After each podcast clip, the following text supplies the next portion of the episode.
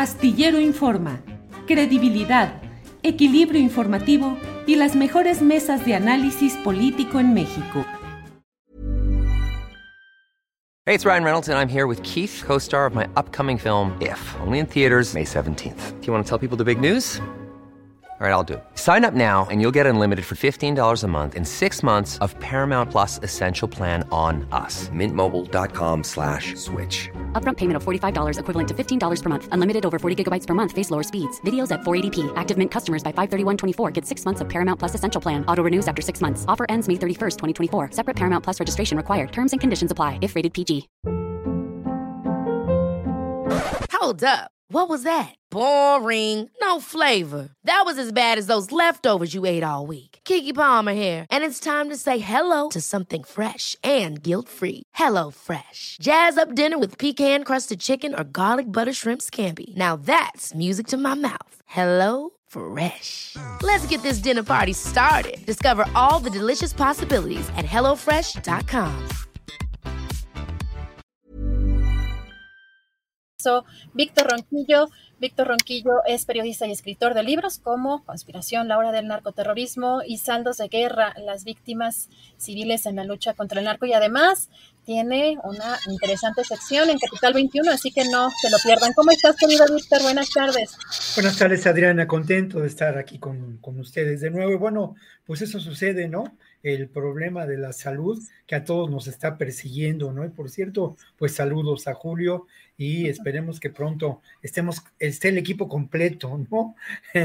no tengamos tantas bajas, pero aquí estamos con mucho gusto y con mucho interés de reflexionar en torno a temas de la semana vinculados, relacionados con la seguridad. Gracias, Víctor. Jorge Torres, periodista y escritor, autor de Nazar, La historia secreta y Cisen, auge y decadencia del espionaje mexicano. ¿Cómo estás, Jorge? Muy buenas tardes. Hola, pues muy contento de estar con ustedes en la mesa nuevamente. Gracias por la invitación. Gracias a ti, Jorge. Y empezamos. Víctor Ronquillo, ¿con qué te gustaría empezar? ¿Cómo ves este panorama? Bueno, es que ya a, las propuestas que hemos hecho se han sumado otros acontecimientos, pero eh, Víctor, ¿con qué te gustaría empezar esta mesa? Bueno, creo que hay un tema que a mí me gustaría tratar y que tiene que ver con la con esta ah, polémica que se ha dado en términos de la estrategia de seguridad del gobierno de López Obrador y la Iglesia Católica, ¿no? Creo que lo primero que yo quisiera mencionar es que la Iglesia Católica no es un solo bloque, es una institución que tiene más de dos mil años y que está conformada por distintos espacios, ¿no? Esto creo que es lo primero que tenemos que entender no es eh, un solo bloque. Y en esos espacios o en, esas realidades políticas, sociales, más propiamente dicho, hay contradicciones, ¿no? Sin duda, prevalece en estos momentos, y en buena hora que así sea, pues una opción en la mayoría de los casos por los pobres, porque al final de cuentas la jerarquía católica está determinada por el propio Papa, ¿no? Eso creo que es muy importante. Y en ese sentido, me parece que eh, la posición que ha seguido en buena parte la iglesia mexicana eh, ha tenido dos elementos que yo quisiera mencionar, ¿no? Por una parte, un reproche, eh, hay que comprender el dolor que en esos momentos se vivió en las semanas anteriores, después de la muerte de, las dos, de los dos sacerdotes jesuitas. Y, y luego, por otro lado, también una cierta rectificación. Ahora, yo quiero aportar también algunos elementos en relación a lo que no, no me parece que debemos olvidar, ¿no? Por una parte, el tema de eh, la importante influencia de un sector eh, liberal de la Iglesia Católica, conformado por los jesuitas, por los dominicos, que son fundamentales en la construcción de la cultura de los derechos humanos en este país. El Centro de Derechos, el Centro de Derechos Humanos Miguel Agustín Pro ha generado todo un movimiento, eh, ha formado a defensores, ha dado cabida a diferentes luchas y acompañamiento en causas que son fundamentales, ¿no? En esta construcción de la cultura de los derechos humanos y en la construcción de un país más justo. Por otra parte, el Centro de Derechos Humanos Fray Bartolomé de las Casas, allá en Chiapas, ¿no? Determinante desde los años 90, fundamental la labor de Samuel Ruiz y hoy en día, mm, después de casi 30 años, este centro sigue siendo ejemplar en su labor, en su, en su acompañamiento, en su valentía. Em, nosotros tenemos noticia de lo que ocurre en buena medida en Chiapas, en distintos lugares del país, eh, gracias a la información que se, que se genera por estas organizaciones sociales, por estas ONGs, y muchas de ellas están vinculadas a este movimiento. Y hay otro tema que me parece muy importante en relación a esto, Adriana, y tiene que ver pues con lo que son la violencia que se perpetra contra las comunidades de los pueblos originarios, ¿no? Y justamente creo que hay eh, tres ejemplos que yo quisiera mencionar de lo que está ocurriendo en estos momentos. Y precisamente la información que voy a compartir con ustedes procede del contacto eh, que he tenido con algunas de las organizaciones defensoras de derechos humanos en la Sierra Tarahumara, en Guerrero y en, la, ah, y en Chiapas, ¿no? Lo primero que encontramos en la Sierra Tarahumara es que, bueno, el efecto terrible, ¿no? De estos eh, proyectos económicos todos, que tienen que ver con el turismo, que tienen que ver con la infraestructura construida por el propio Estado, que tienen que ver sin duda con el crimen organizado, la, la, tala clandestina y la siembra de nervantes, ha generado un grave problema de desplazamiento humano en la Sierra Tarahumara, además de una grave impunidad. Pero estos hechos hay que mencionarlos, mencionarlo así, no se inician ahora, ¿no? Tienen lamentablemente ya algunos años y creo que hay dos momentos fundamentales en relación a ellos, ¿no? Creo que tienen que ver, eh, por una parte, cuando el foxismo arriba al poder y establece pues una realidad política distinta con ínsulas del poder en distintos estados. Ocurre esto en Chihuahua, que era ya un estado de oposición al PRI, y lamentablemente se establece una realidad de eh, complicidad entre el poder político corrupto y los grupos del crimen organizado. El otro momento, sin, sin duda, es la guerra del narco. Preocupante lo que ocurre en Guerrero. En Guerrero hablé yo con Abel Barrera de la organización eh, no gubernamental Clachinolan, es eh, eh, pues el corazón de, de, esta defensa de los derechos humanos en la región de la montaña. Y lo que menciona Abel es ni más ni menos que la realidad política ha cambiado en Guerrero. Y ha cambiado para mal porque lamentablemente en buena medida en los poblados de distintas regiones del guerrero, del guerrero rural, por decirlo de alguna manera, de ese México de profundo, como diría Bonfil Batalla, bueno, en ese, en ese guerrero domina el crimen organizado a través de la elección de eh, presidentes municipales, de distintos eh, actores políticos vinculados con el crimen organizado. Y en estos momentos los pueblos originarios se ven bajo el acecho de estos grupos, ¿no? Estos grupos que por lo pronto se han apropiado del recurso financiero para obra pública, de la seguridad pública y que establecen un control territorial. Y en Chiapas, para concluir brevemente, pues bueno, ahí está la presencia terrible y dolorosa de grupos del crimen organizado que de alguna manera, pues, ¿cómo decirlo?, son herederos del linaje paramilitar pues eh, construido en la década de los años 90 como un intento de represión y de socavamiento a la irrupción del movimiento zapatista, Adriana.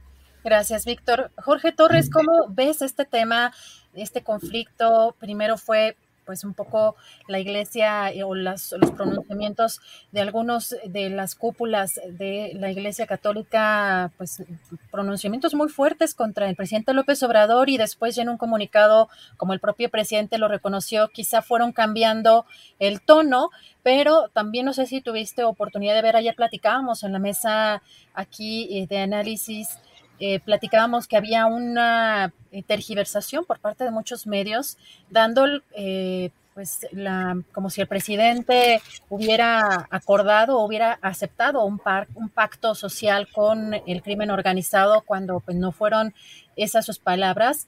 eh, pero hay un, hay un movimiento que puede estar allí surgiendo por parte de la Iglesia Católica o, qué riesgos tú ves en, esto que hemos visto y que además incluso ayer Julio decía que no lo habían hecho pues de la misma forma en otros sexenios, ¿no? Y que, ¿por qué ahora, Jorge?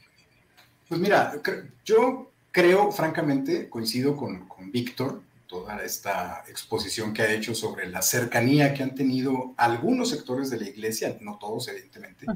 Las élites pues están en sus oficinas muy elegantes en, en, las capitales de los estados o en la Ciudad de México, pero hay sectores de la iglesia que están en lo profundo de, de este país, en las barrancas, con, con, con, los indígenas, con las causas de, de los más pobres. Y, me parece que ahí es válido el reclamo que se hace al Ejecutivo Federal, al gobierno de la República, eh, respecto al tema de la seguridad. Les mataron a dos jesuitas, a dos sacerdotes eh, que estaban en la Sierra Tarumara. Y, bueno, me parece que es válido el reclamo eh, por el tema de la seguridad. Ahora, el ruido que se genera, por supuesto, alrededor, las posiciones que se adoptan desde la élite católica, que en su momento fueron, eh, como tú lo decías, más radicales en su momento quizás y fueron poco a poco atenuando ahí el tono, eh, pues también es, también es lógico, la Iglesia Católica tiene un papel que juega con el gobierno, que es diplomático, que es político, y en ese sentido, pues su cálculo también influye en sus posicionamientos. Ahora, la respuesta del presidente eh, hacia, la, hacia los reclamos de, los jerarcas de la iglesia, eh, en algún momento se podrían leer como desproporcionados, porque había una legitimidad en el reclamo.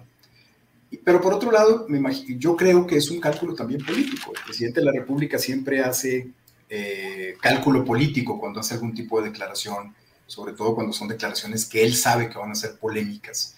Decirle hipócritas a los sacerdotes en general me parece que es una, es una declaración muy polémica por lo mismo, porque no todos los sacerdotes están en el mismo nivel que los, eh, los sacerdotes que hacen política desde sus oficinas. Y en ese sentido me parece que el cálculo político del presidente eh, fue en el sentido de que había mermado de alguna forma el reclamo de la iglesia hacia su estrategia, a su no estrategia de seguridad, y la respuesta pues fue eh, radical.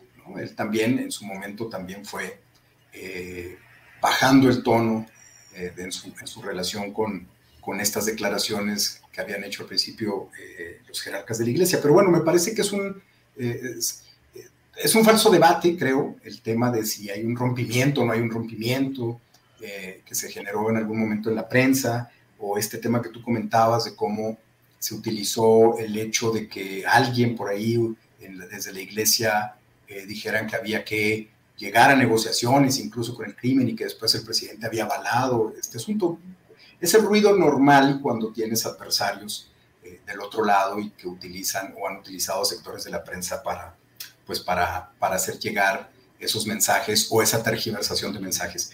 Pero me parece que el tema aquí central, de fondo, por eso digo que es un falso debate, no es tanto si la iglesia tiene razón en reclamar o por qué no reclamaron antes y ahora sí. Eh, me parece que el fondo del asunto es el tema de la seguridad. Eh, cómo, cómo, la estrategia o no estrategia de seguridad de este gobierno pues ha generado precisamente estos vacíos de poder en algunas regiones del país, en donde, como decía Víctor Ronquillo, hay presencia en muchos de estos casos simplemente de algunos eh, ministros o algunos jesuitas, como el caso de Chihuahua, que están cerca de la gente más vulnerable.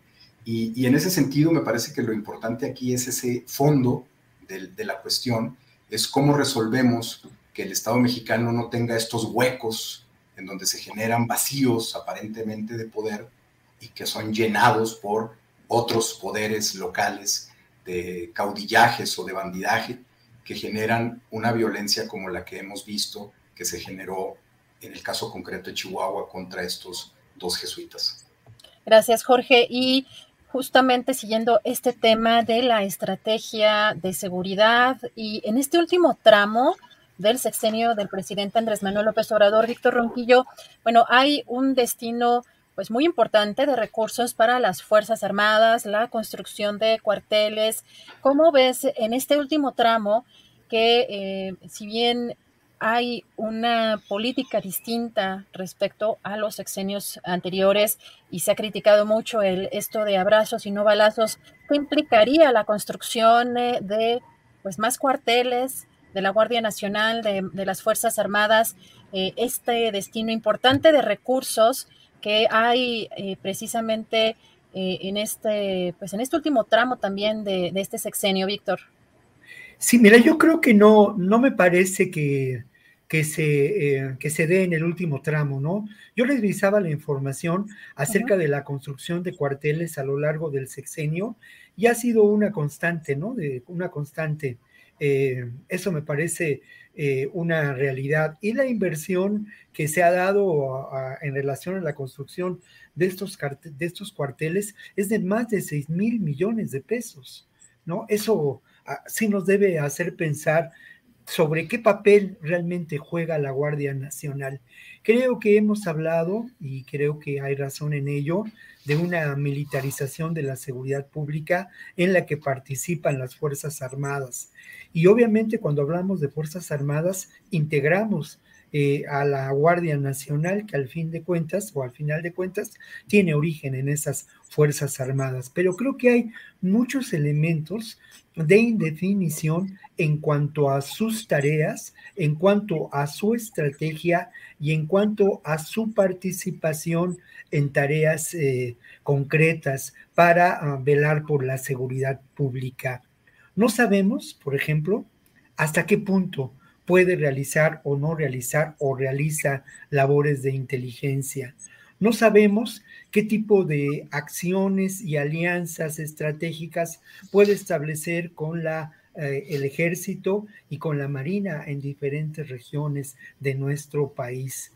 Creo que lo que nos parece más evidente es su eh, presencia disuasoria y el que de alguna manera pues haya sido integrada por eh, pues personas que venían de la policía militar personas que venían también de la, eh, de la Secretaría de Marina. Y lo otro que es muy interesante, ¿no? Y que hay que mencionarlo, ha habido un reclutamiento intenso de eh, nuevos eh, integrantes de la Guardia Nacional. Pero creo que hay muchos elementos que están en duda sobre su posible función.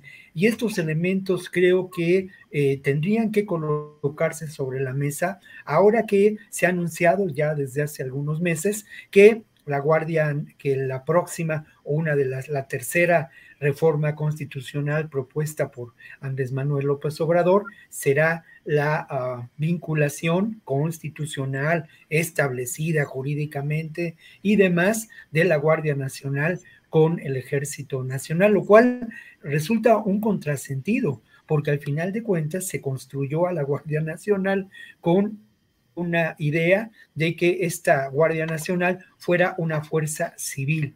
Es, es, un, un, tema paradójico, ¿no? Ahora, hay otro tema que a mí me importa mucho destacar y que tiene que ver con el abandono que existe de las policías a nivel municipal y a nivel estatal. No hay duda de que ahí como dirían los clásicos, se incuba, el huevo de la serpiente, porque estas policías son las que han sido mayormente penetradas por el crimen organizado, tanto las, las, policías municipales como las policías estatales. Y hasta donde sabemos, no ha habido por parte del gobierno federal una estrategia que abarque una reforma de fondo de estas policías. Tampoco ha ocurrido a nivel de los estados, salvo excepciones, salvo excepciones como puedo como ocurrió con Tamaulipas y los famosos y temibles golpes, ¿no? Pero creo que ahí hay un, un gran tema que se ha dejado de lado en la estrategia. Y otro tema que sí me parece que ha cambiado en las últimas semanas en términos de la estrategia de seguridad del gobierno de Andrés Manuel López Obrador, o más que de la estrategia de la comunicación, de la estrategia, son las mañaneras de los jueves, ¿no? Donde se hace una revisión de diferentes casos por Ricardo Mejía Barquela, el subsecretario de Seguridad, y se da información en relación a los casos más destacados.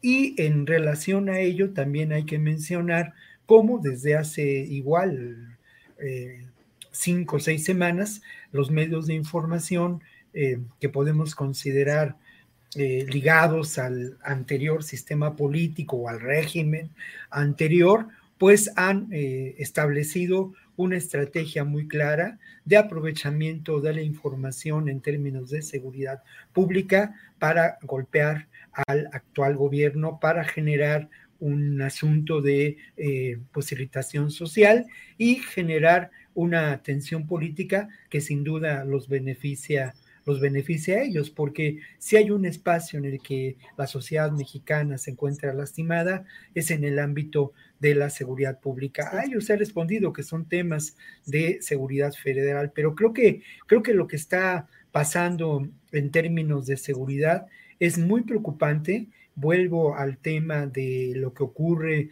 en este México profundo, donde eh, vemos la irrupción de grupos paramilitares, ya lo hemos señalado en otras ocasiones, vemos también cómo estos grupos paramilitares establecen un control del territorio enormemente preocupante y cómo también en otro ámbito, pero que es muy importante señalarlo y que yo lo quiero poner sobre la mesa, como en Guerrero, eh, en estos momentos, el, eh, digamos, el poder de la Cámara de Diputados, eh, el poder eh, ha negado la eh, presencia de manera, mm, pues en términos incluso de sanción de las policías comunitarias, ¿no?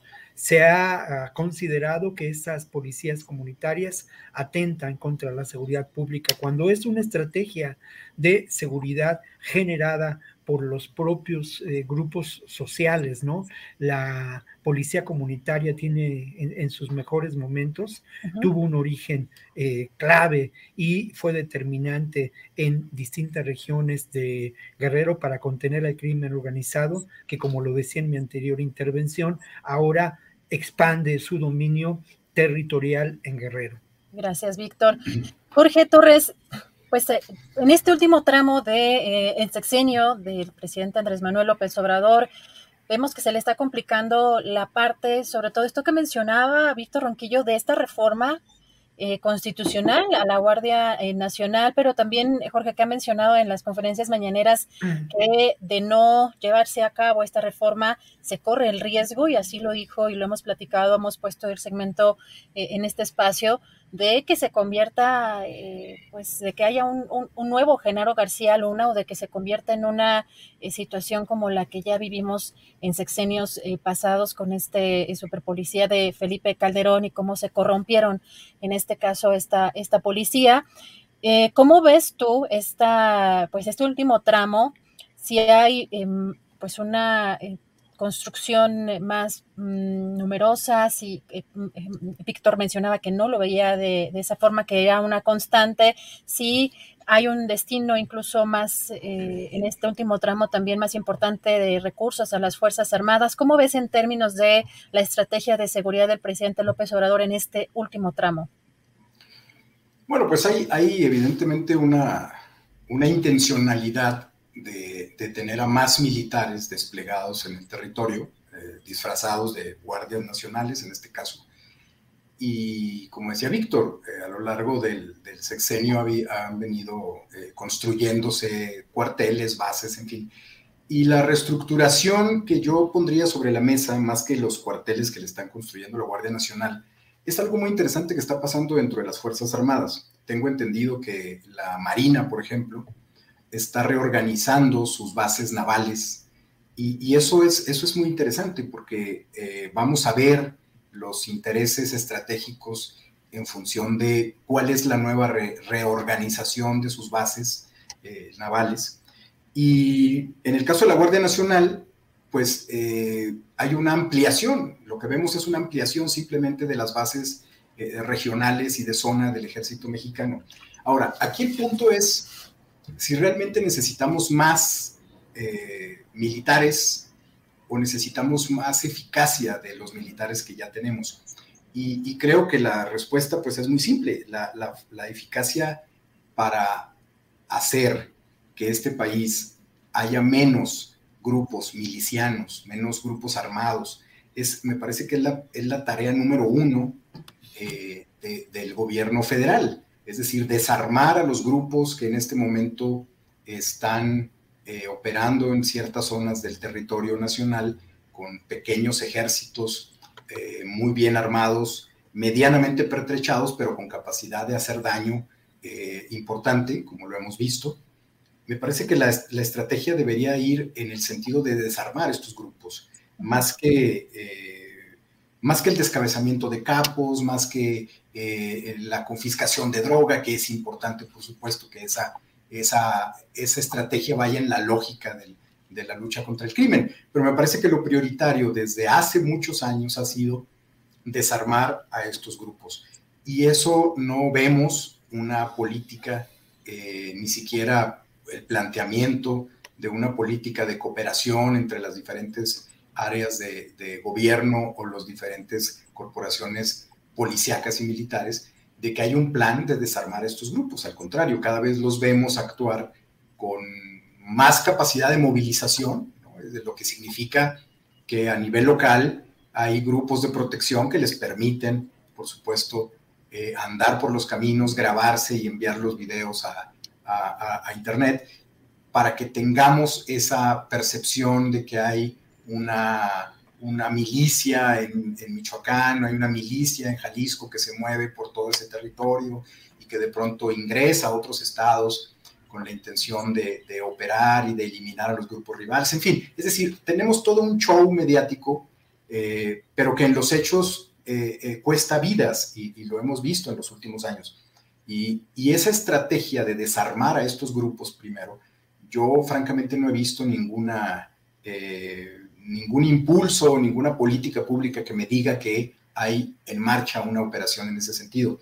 Entonces, si hay más, si hay más cuarteles eh, para la Guardia, si hay una reorganización de, bases navales en la Marina, si el propio ejército mexicano está eh, reorganizándose en función de los cuarteles de la Guardia, pues está bien, es decir, es parte de lo que un gobierno hace. Aquí la pregunta es, ¿en qué los va a hacer más eficaces estos movimientos que están realizando? Eh, ¿O por qué van a ser más eficaces? ¿En función de qué teoría van a ser más eficaces? Hasta ahora, en los últimos cuatro años, no han sido eficaces eh, en, proporcionar una, agenda de seguridad que, en primer lugar, desarme a estos grupos y, en segundo lugar, que generen una percepción de que se están haciendo las cosas correctas en el ámbito de la seguridad pública y el gobierno federal simplemente nos cuenta cada mes, cada dos meses, cómo van las cifras, es decir, lo mismo que nos decían los gobiernos anteriores, ¿no? Va un punto más abajo, va bajando el crimen en 2%, en 1%, es decir, pero en términos reales, eh, las masacres siguen ahí, los asesinatos, los secuestros eh, siguen ahí. Eh, no le gusta al presidente que se le critique por eso, me parece que se le tiene que criticar por eso, es parte de su trabajo y el de su gabinete de seguridad. Se le tiene que criticar al secretario de, de la Defensa, se le tiene que criticar al secretario de la Marina y se le tiene que criticar a todo el funcionario que está en el gobierno precisamente para establecer una estrategia de control del crimen organizado o del control del crimen común. No existe esa autocrítica y no existe tampoco ni siquiera veo yo la intención de modificar o de cambiar algún, algún, algún punto de la, de la estrategia o de la no estrategia. Entonces, en ese sentido, me parece que si hay más cuarteles, termina siendo irrelevante. Lo que hace falta aquí es misión, es qué hacer eh, con, estos militares vestidos de, guardias nacionales, qué hacer con esta marina, qué hacer con este ejército, qué hacer con las policías estatales en coordinación. Y lo que no veo es una eficacia real en el combate al crimen, Adriana.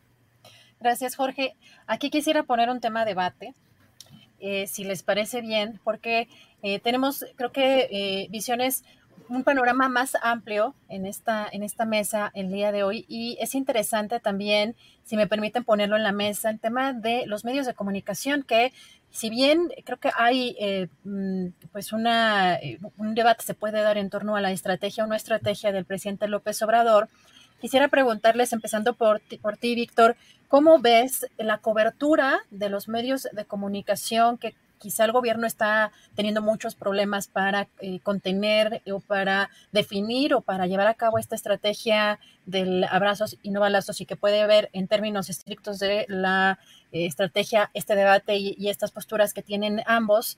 Pero en términos mediáticos, sí eh, preguntarte, Víctor, si ves tú alguna diferencia o cómo ves esta cobertura que se hacía en, casos de, otros sexenios y en la cobertura que están llevando a cabo ahora los medios de comunicación. Y pongo como ejemplo el caso de eh, lo que vivimos eh, en, o lo que se vivió en Michoacán en Tanguato, en Apatzingán, por ejemplo, en Tlatlaya, cómo fue que se cubrió.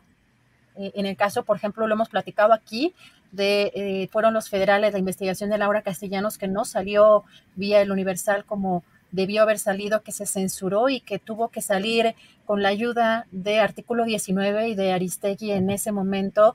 Eh, me parece que también se sumó Univisión, pero que incluso bajaron el sitio. Eh, hubo unas horas muy complicadas en las que se buscó que no se diera a conocer esa investigación, por ejemplo. Y pues que ahora vemos pues eh, en el caso de otras, eh, de otras eh, masacres o de algunas situaciones también de violencia y hechos de violencia que pueden ser de, esa naturaleza, que tienen quizá una mayor cobertura o que ahora no se batalla quizá tanto para dar a conocer estos, pues estas, estas situaciones. ¿Cómo ves tú, Víctor? ¿Si hay, una, si hay un cambio, si hay una diferencia de, en la cobertura mediática que se da a estos hechos? Bueno, ya lo decía yo hace un momento, ¿no? A mí me parece que sí es visible un cambio, no tanto en los medios, bueno, ahora iré a los medios, pero sí en cuanto a la estrategia de comunicación del actual gobierno, ¿no? Se ha buscado en las últimas semanas mostrar que hay eficacia, mostrar que hay una verdadera lucha, que más allá de la estrategia de los balazos, de los abrazos y no balazos, de ir a las causas, si hay una contención del delito si hay una acción por parte de las Fuerzas Armadas, sobre todo de las Fuerzas Armadas, en contra del crimen organizado, ¿no? Creo que hay una clara, clara intención de mostrar esto y esto responde, sin lugar a dudas, a la estrategia seguida desde eh, antes de las elecciones del 2021, donde fue obvio que la oposición estableció como una posible, eh, digamos, estrategia para debilitar al gobierno de Andrés Manuel López Obrador, el vincularlo en, su, sin ninguna prueba, por supuesto, con el crimen organizado. Y el señalar después de las elecciones que en el sureste, en el suroeste mexicano, se había perdido en buena medida eh, distintos eh, espacios políticos por este involucramiento y esta complicidad. Esto forma parte de una estrategia que se ha mantenido a lo largo ya pues de, un par de años, ¿no? Y obviamente se ataca al tema que resulta más vulnerable en términos de la política de la cuarta transformación, ¿no? El tema de la seguridad.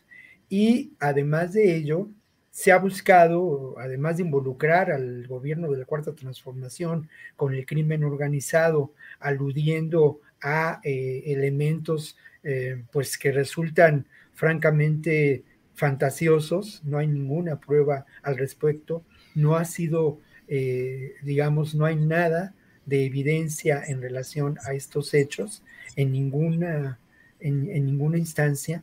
Bueno, además de ello, sí creo que en las últimas semanas ha habido un intento de eh, mostrar eh, mm, con claridad que el país se encuentra en un caos por efecto de la violencia. Y las páginas de las primeras planas del Reforma, un día sí y otro también, pues son francamente incendiarias en relación a ello, ¿no? También ocurre con algunos de los columnistas políticos que sabemos su filiación, su filiación pues no sé cómo llamarlo, pues bueno, su filiación profesional, su filiación política, sabemos en qué ventanilla cobraron a lo largo de mucho tiempo, ¿no? Entonces, eh, creo que sí, eh, esto forma parte de una estrategia y esta estrategia busca por una parte generar, como decía yo, deslegitimación al actual gobierno, generar incomodidad, generar resquemor, generar esta situación de irritación social y es parte de lo que eh, forma, digamos, de una intentona de llevar estos hechos a otro ámbito mucho más eh, peligroso, ¿no? Y mucho más eh, espinoso, que puede ser por una parte el ámbito internacional. Habría que recordar a los tres tristes tigres de los partidos de oposición, los líderes de la oposición, en la OEA con Luis Almagro, hablando de que había habido mano negra en las elecciones del 2021 y un año después no ha ocurrido nada. Pero esto, esto, esto puede escalar y lo otro también puede escalar, así como se escaló en un momento dado con amparos que buscaban frenar las obras de infraestructura con las que uno puede no estar de acuerdo del actual gobierno, pero así como se generaron una serie de amparos, también se pueden generar acusaciones eh, en el ámbito judicial sin ningún elemento de prueba, pero que generen una enorme irritación y una distorsión de la realidad. Todo esto, pues con la finalidad que ya ah, lamentablemente ya se ha realizado en, otros países de eh, generar eh, la, la, culpabilidad ficticia de personajes como Lula o como Kirchner o como Evo Morales, ¿no?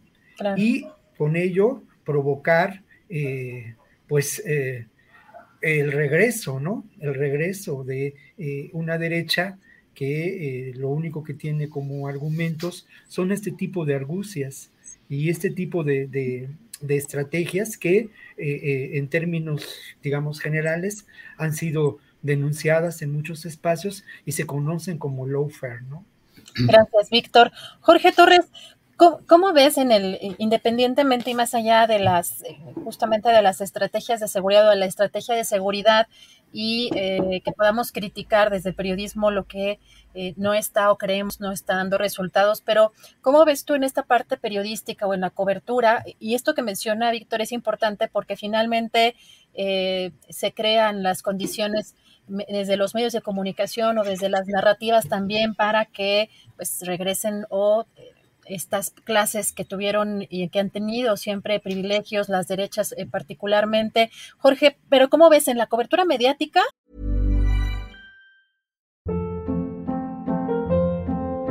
Hold up. What was that? Boring. No flavor. That was as bad as those leftovers you ate all week. Kiki Palmer here, and it's time to say hello to something fresh and guilt-free. Hello Fresh. Jazz up dinner with pecan-crusted chicken or garlic butter shrimp scampi. Now that's music to my mouth. Hello Fresh. Let's get this dinner party started. Discover all the delicious possibilities at hellofresh.com. Hey, it's Ryan Reynolds, and I'm here with Keith, co star of my upcoming film, If, only in theaters, May 17th. Do you want to tell people the big news? All right, I'll do it. Sign up now and you'll get unlimited for $15 a month in six months of Paramount Plus Essential Plan on us. Mintmobile.com slash switch. Upfront payment of $45 equivalent to $15 per month. Unlimited over 40 gigabytes per month. Face lower speeds. Videos at 480p. Active Mint customers by 531.24 get six months of Paramount Plus Essential Plan. Auto renews after six months. Offer ends May 31st, 2024. Separate Paramount Plus registration required. Terms and conditions apply if rated PG. ¿Cómo ves la, la en, en, el sexenio actual y, y en los otros sexenios? Eh, en este caso, por ejemplo, vimos lo que mencionabas también del, de los padres, de, de los eh, jesuitas, cómo fue eh, pues una bomba nacional, ¿no? Y, y, y en, el, pues en otros casos, quizá haya en otros sexenios pues mucha, mucha censura desde las propias empresas, de los medios de comunicación. ¿Cómo ves tú esta, esta parte del periodismo en términos de la inseguridad, Jorge? Pues mira, yo, yo creo que la, la, información, el problema, el, el, problema es que la información eh, es rehén de la propaganda.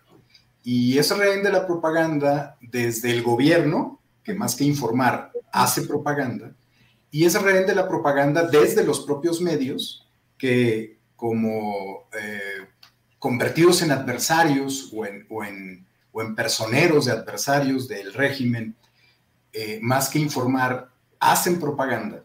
Me parece que es donde está el problema, la manera como esa información se usa eh, en función del interés del usuario, en este caso de los medios.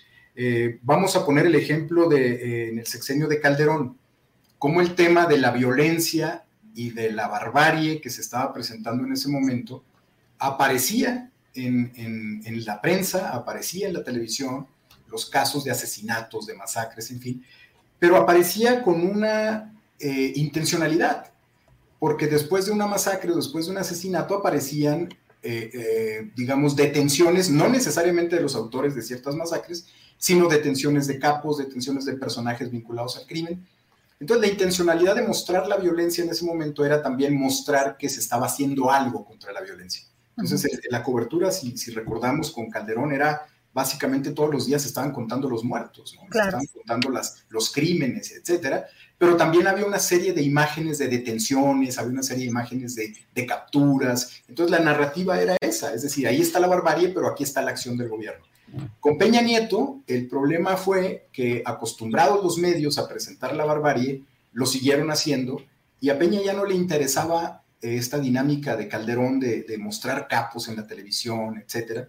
Y entonces hubo una, una petición, entiendo, por, por, diferentes colegas que lo han, que lo han dicho, lo han manifestado, editores, de que hubo una petición desde el propio gobierno de ya no mostrar tanta violencia en la televisión, por menos. Se hizo un acuerdo, ¿no? Se hizo un acuerdo entre medios. Yo me acuerdo que estaba trabajando en Grupo Asir y era todos los medios, eh, estas empresas de medios se sumaban en un desplegado a no, este, eh, a no mostrar ya más, este, como más imágenes violentas, ¿no? Y, y bueno, ahora, ¿qué ocurre ahora? Bueno, pues ocurre que la realidad, la realidad no atiende a propagandistas, la realidad está ahí cruda y la información que está ahí estamos viendo cómo desde los aparatos de propaganda, tanto del gobierno como de los, los grupos adversarios que tienen a sus medios, a partir de los cuales generan esas eh, influencias en la narrativa, pues están presentándonos la realidad en función de cómo quieren que las leamos los, los, los ciudadanos.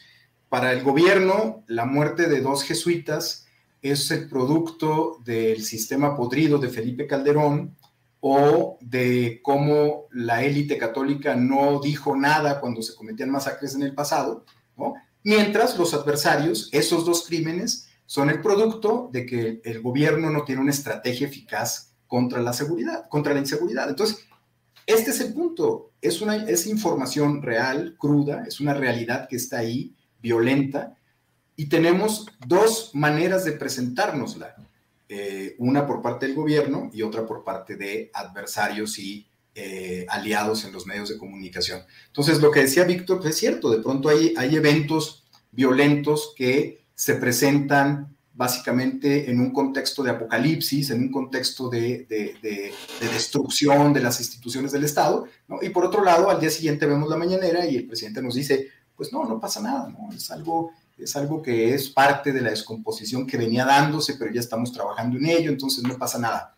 Sin embargo, la realidad es que hubo muertos ahí, hubo un asesinatos, hubo una masacre, en fin, ese es el gran problema de, de esta polarización y este es el gran problema del uso indiscriminado de la propaganda, tanto de un lado como de otro. Entonces, en medio, pues están muchos reporteros, quienes no deciden, por supuesto, cómo va a salir cierta información. O sea, la cobertura en los medios eh, están los, los primeros, los, los, reporteros que están en, el, en la línea de batalla, de cobertura, y luego están los editores que deciden hacia dónde se va una cabeza o hacia dónde se va una crónica o una narrativa. Entonces ahí, como te digo, yo creo que la información, la realidad, pues es rehén eh, de, de, la propaganda como lo ha sido desde hace tiempo. No es, no es algo nuevo, pero sí está muy marcado en este sexenio precisamente por lo polarizado que está la política y, los actores políticos. Gracias, Jorge. La verdad es que no resisto en preguntarles su opinión porque eh, creo que como eh, muchos, bueno, ha sido materia de discusión en diferentes eh, lugares, ha sido trending topic también escucharon, habrán escuchado que eh, pues, fue muy polémica la declaración de Anabel Hernández respecto a que la prueba para ella de que el presidente, el gobierno del presidente López Obrador estaba coludido con el narcotráfico o el crimen organizado era que había saludado a eh, la madre del Chapo. Y no, no resisto en preguntarles qué opinan de si pues esto es, eh, sobre todo, pues hablando entre colegas y, sabiendo que tenemos que también argumentar, pero con pruebas o con bases. Si esto para ustedes es una prueba de que el gobierno tiene alguna especie de vínculo eh, o alguna simpatía por, eh, pues, en, en, este caso, por este personaje. Víctor, ¿qué opinas tú de, me, me imagino que fue, hace algunas semanas fue muy polémica esta declaración? Bueno, mira, la verdad de las cosas que creo yo que, hay que también distinguir, ¿no? Entre lo que es un ejercicio como el que intentamos hacer aquí semana con semana, donde eh, pues intentamos dar contexto a la información, intentamos mirar las cosas con a profundidad, intentamos reflexionar, eh, aportamos nuestras herramientas, nuestra experiencia, ¿no? Y todo con la finalidad de tratar de comprender los fenómenos sociales vinculados con el tema de la seguridad en, nuestro país, ¿no? Creo que este ejercicio es un ejercicio muy loable, pero lamentablemente lo que priva en muchos eh, espacios, lo que priva en el negocio editorial es otro ejercicio, ¿no? Y es un ejercicio que lamentablemente ha ido en una carrera desbocada hacia el infundio, hacia la tergiversación de la realidad, hacia el nulo ejercicio de investigación y de auténtico periodismo, y cada vez ha derivado a una delirante ficción. Todo ello en relación a lo que mi amigo Osvaldo Zavala ha referido como una construcción narrativa que ha favorecido estrategias de control político, estrategias de militarización del país, estrategias también de eh, securitización de América Latina por parte de los sótanos del poder eh, del Pentágono en Estados Unidos y del complejo militar industrial que de alguna manera rigen el destino político de ese país. Entonces yo lamento mucho el que algunos de los colegas de nosotros incurran en, esta, en, esta, en estas posiciones que son altamente, altamente reprobables. También me sorprende mucho el cómo no, no ha habido respuesta por parte de algunos actores políticos para establecer acciones de demandas, por lo menos por difamación, en contra de eh, ciertos personajes que eh, publican este tipo, este tipo de libros, ¿no? Y dan, aportan este tipo de declaraciones.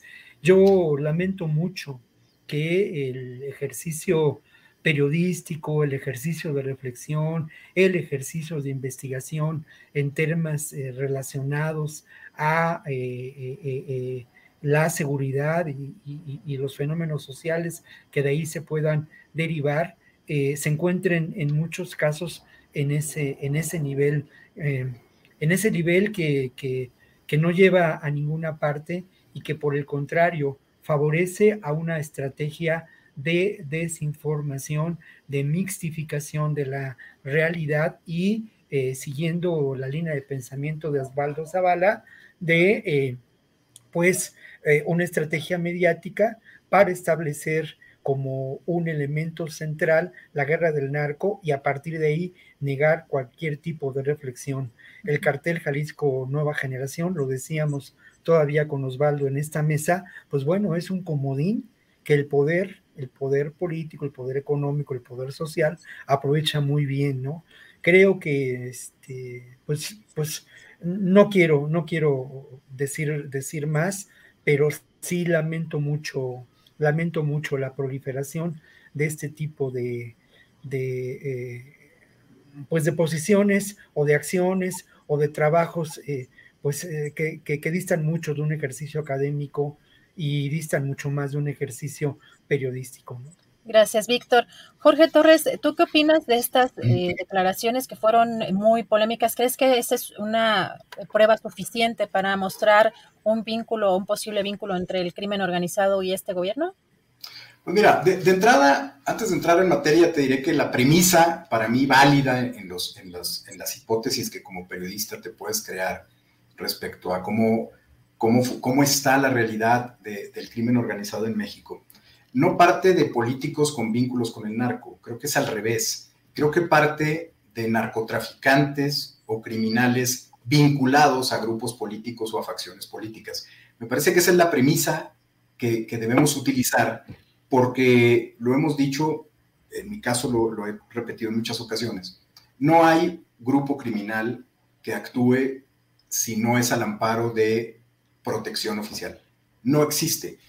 Puede ser protección oficial a nivel municipal, puede ser protección oficial a nivel estatal, puede ser protección oficial a nivel federal, donde hay diferentes actores que la pueden brindar. Todo grupo del crimen organizado no puede sobrevivir o no sobrevive mucho tiempo si no es al amparo de la protección. Entonces, ¿hay políticos vinculados al narco? No.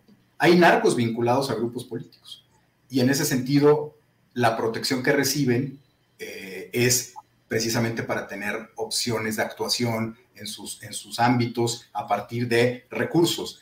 Pero ese dinero que se le paga a un político, eh, estamos hablando de políticos operativos de, un nivel importante en, los diferentes ámbitos de gobierno, es un recurso que se, se obtiene no a partir de una sumisión hacia el crimen organizado, sino simplemente a partir de la protección que le estás dando al crimen organizado. Ahora, ¿alcanza el saludo del presidente a la mamá de Chapo Guzmán para decir el presidente de la República está vinculado al cártel de Sinaloa, volvemos a lo mismo. No hay una vinculación de un político hacia un cártel o eh, hacia un grupo criminal. Es al revés. Pero por otro lado, me parece que hay, eh, eh, digo, no, no alcanza, es, absurdo a partir de definir una hipótesis a partir de este razonamiento. En el periodismo de investigación se tiene un instrumento que yo siempre he defendido porque lo, lo usé mucho tiempo, que es el de las fuentes anónimas.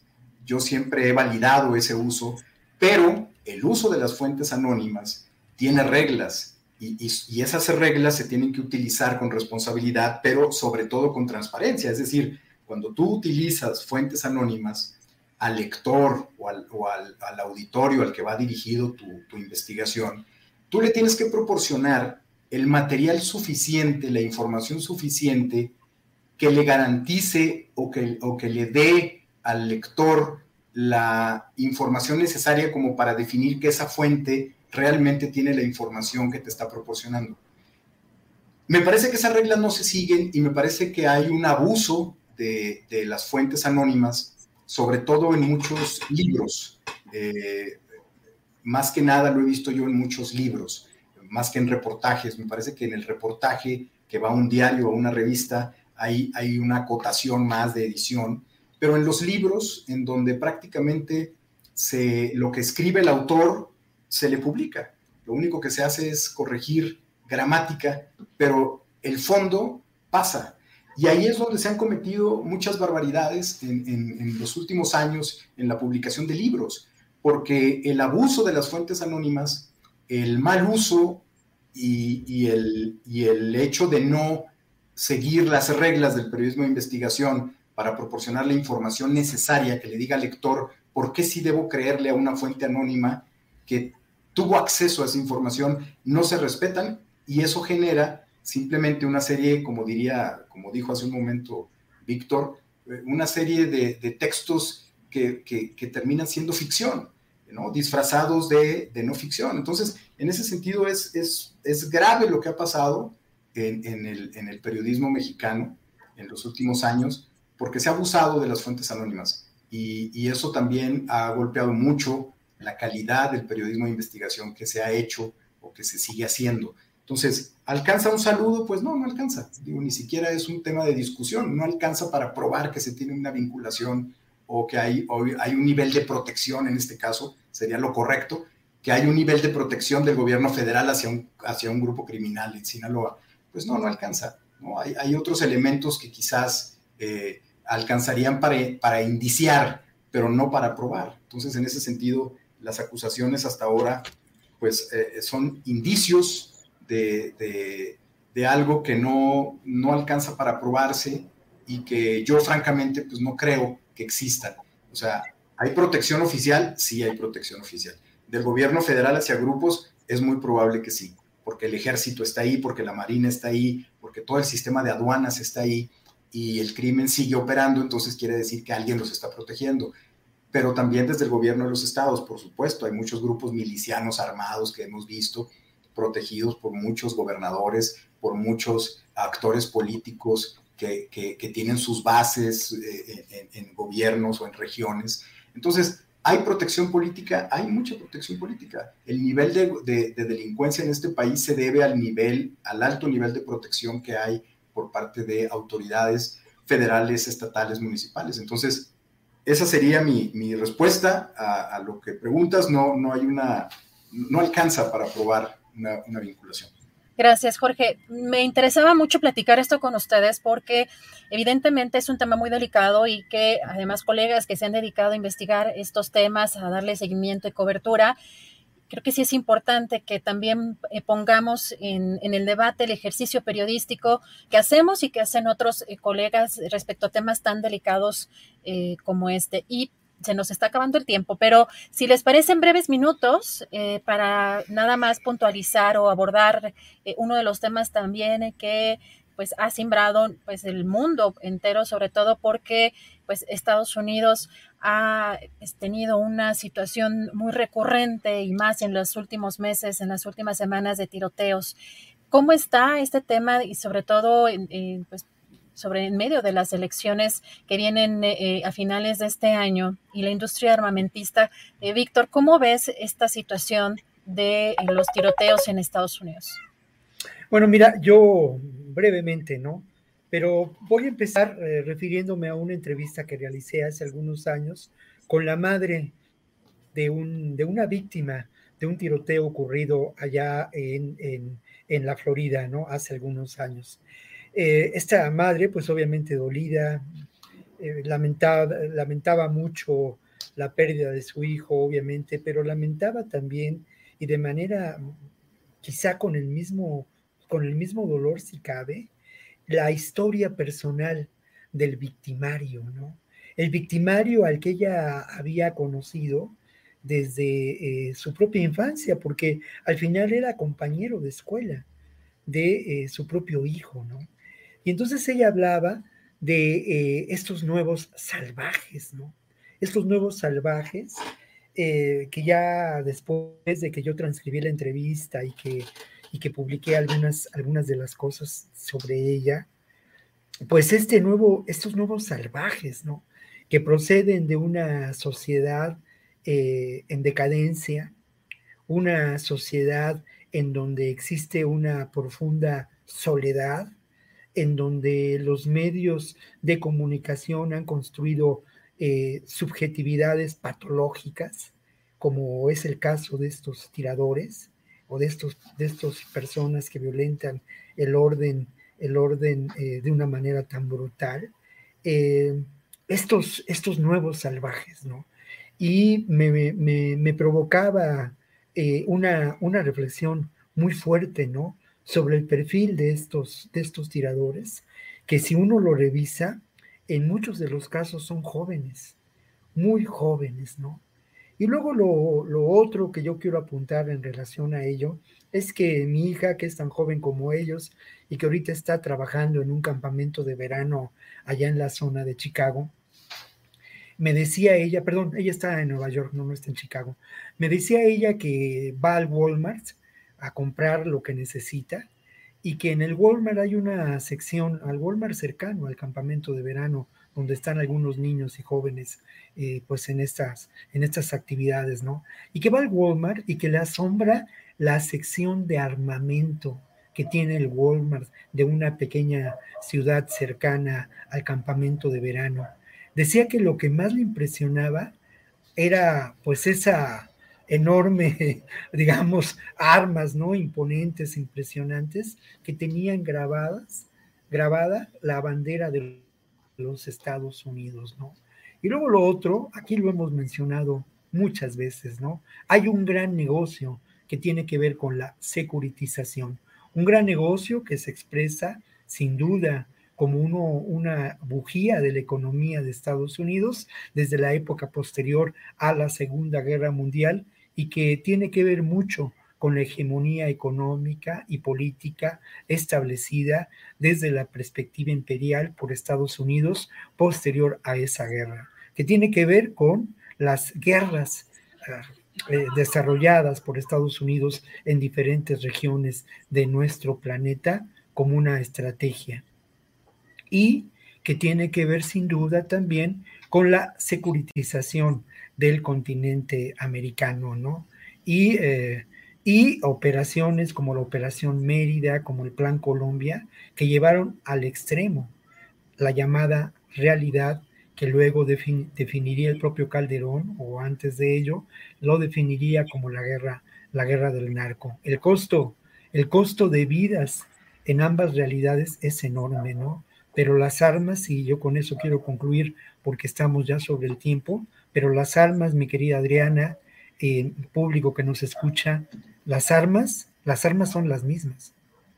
Gracias, Víctor. Jorge Torres, ¿cómo ves este, este tema y sobre todo, pues, además estamos en medio de una cuestión bastante absurda que el líder nacional del PRI aquí quiso este, promover una iniciativa para armar a todos los mexicanos. ¿Cómo ves este, esta situación tan complicada en Estados Unidos con estos tiroteos?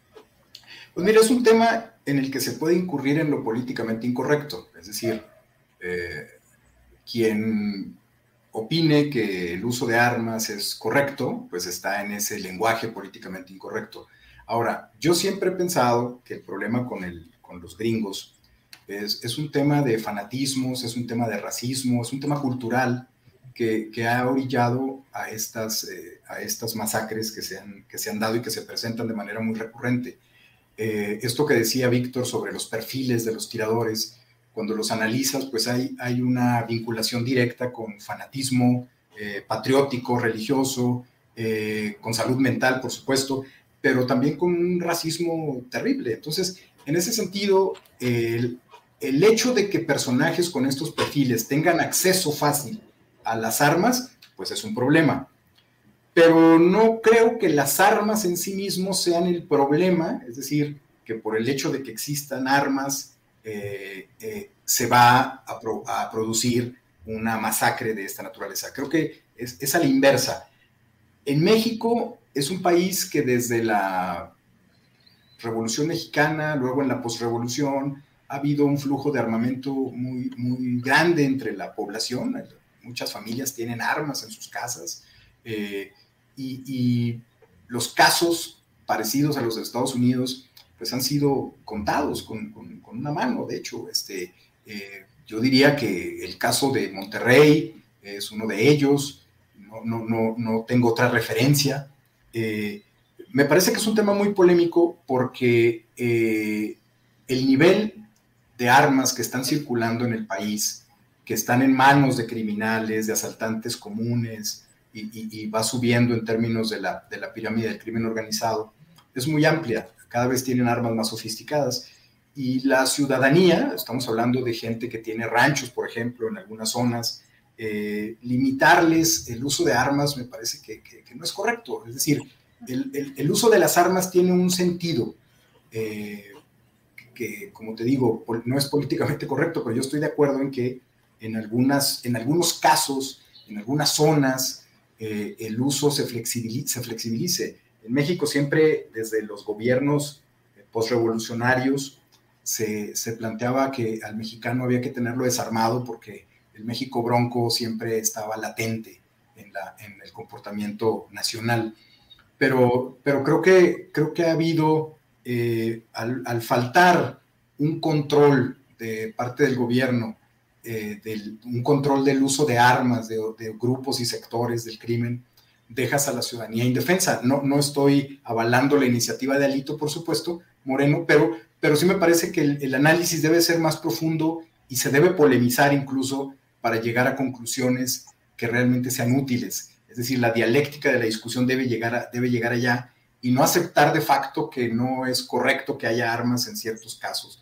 Me parece que en Estados Unidos hay una cultura y una circunstancia diferente a la circunstancia que se puede presentar en México o en algún otro país de América Latina, pero que es un debate que sí debe, debe, debe darse, hay que polemizarlo y hay que escuchar argumentos en pro, en contra y llegar a conclusiones, porque sí hay casos muy concretos en los que quizás mucha gente se, se preguntará qué hubiera pasado si hubiera habido un arma del lado opuesto a los criminales que secuestraron a, en fin, eh, y hay quien diría, sí, pero es una espiral de violencia, en fin, entramos entre, entre el análisis realista y el análisis idealista, pero me parece que sí es un tema polémico que hay que entrarle y hay que polemizar también.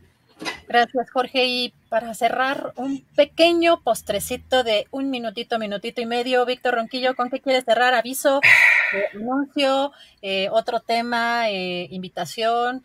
Adelante, Víctor. Bueno, invitación creo que sí, porque mira, estamos haciendo un programa en Canal 21 que se llama A Fondo y en donde precisamente analizamos desde una perspectiva diferente con enfoques distintos esta realidad social del país y del mundo, ¿no?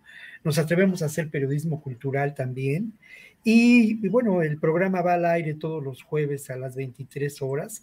Y yo quiero recomendar el programa de, hoy hay un programa muy interesante que tiene que ver con el triunfo de una organización, eh, pues allá en Unión Hidalgo, una organización campesina que da la batalla y logra triunfar sobre Electricité de France, que impide que con ello que se continúe con la construcción de un parque de aerogeneradores. Esa es una buena historia, pero la mejor historia, o una historia que está muy en relación con lo que hemos platicado hoy, es la que vamos a presentar la próxima semana, que tiene que ver precisamente con la realidad de la violencia en los pueblos originarios. Pero para no, eh, eh, digamos, solamente... Eh, eh, irme con, con, lo mío, ¿no? Pues yo quisiera compartir con el público que la próxima semana, a partir del 14 y hasta el 30 de julio, se lleva a cabo en la Cineteca Nacional y en otros foros algo que es verdaderamente maravilloso y que es el foro de la Cineteca Nacional. Y me atrevo a recomendarlo porque de verdad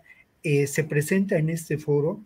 Eh, películas de una enorme vanguardia estética, de una vanguardia artística, y en esta ocasión privan eh, las series, las películas documentales. Yo tuve ocasión de ver El Búfalo, El Hombre Búfalo, una película de enorme calidad mexicana, y creo que, eh, pues yo me atrevo, de David Torres, por cierto, homónimo o, pariente tuyo, maestro, ¿no?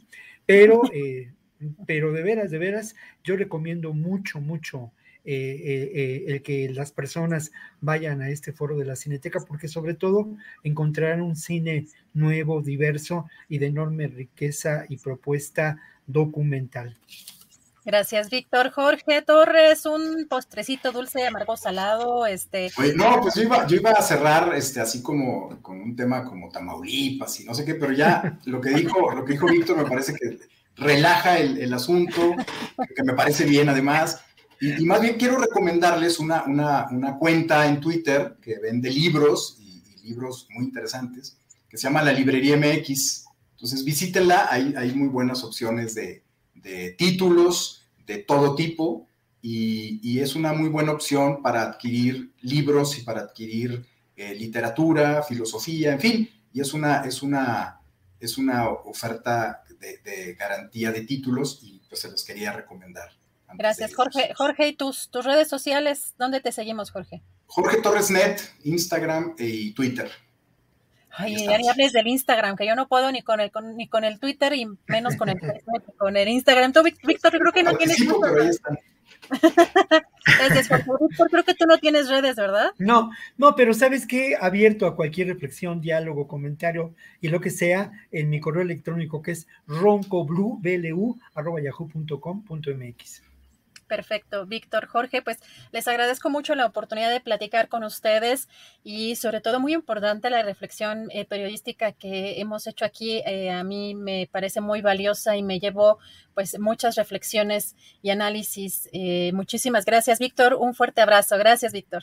Un abrazo y agradezco mucho a Jorge que haya estado con nosotros. Ojalá que venga más seguido y siempre, siempre es grato. Mm, de alguna manera nos refresca la perspectiva con, con, su, con su inteligencia y con esa, con esa mirada distinta que lamentablemente en ocasiones nosotros nos acostumbramos, ¿no? A escucharnos a nosotros mismos. Entonces siempre es bueno, ahora sí que refrescar el elenco, ¿no? Gracias, Víctor. Gracias, Adriana.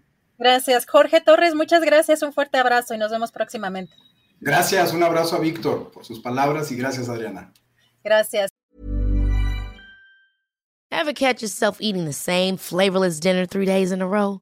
Dreaming of something better? Well, HelloFresh is your guilt-free dream come true, baby. It's me, Kiki Palmer. Let's wake up those taste buds with hot, juicy pecan-crusted chicken or garlic butter shrimp scampi. Mm. Hello Fresh. Stop dreaming of all the delicious possibilities and dig in at HelloFresh.com. Let's get this dinner party started.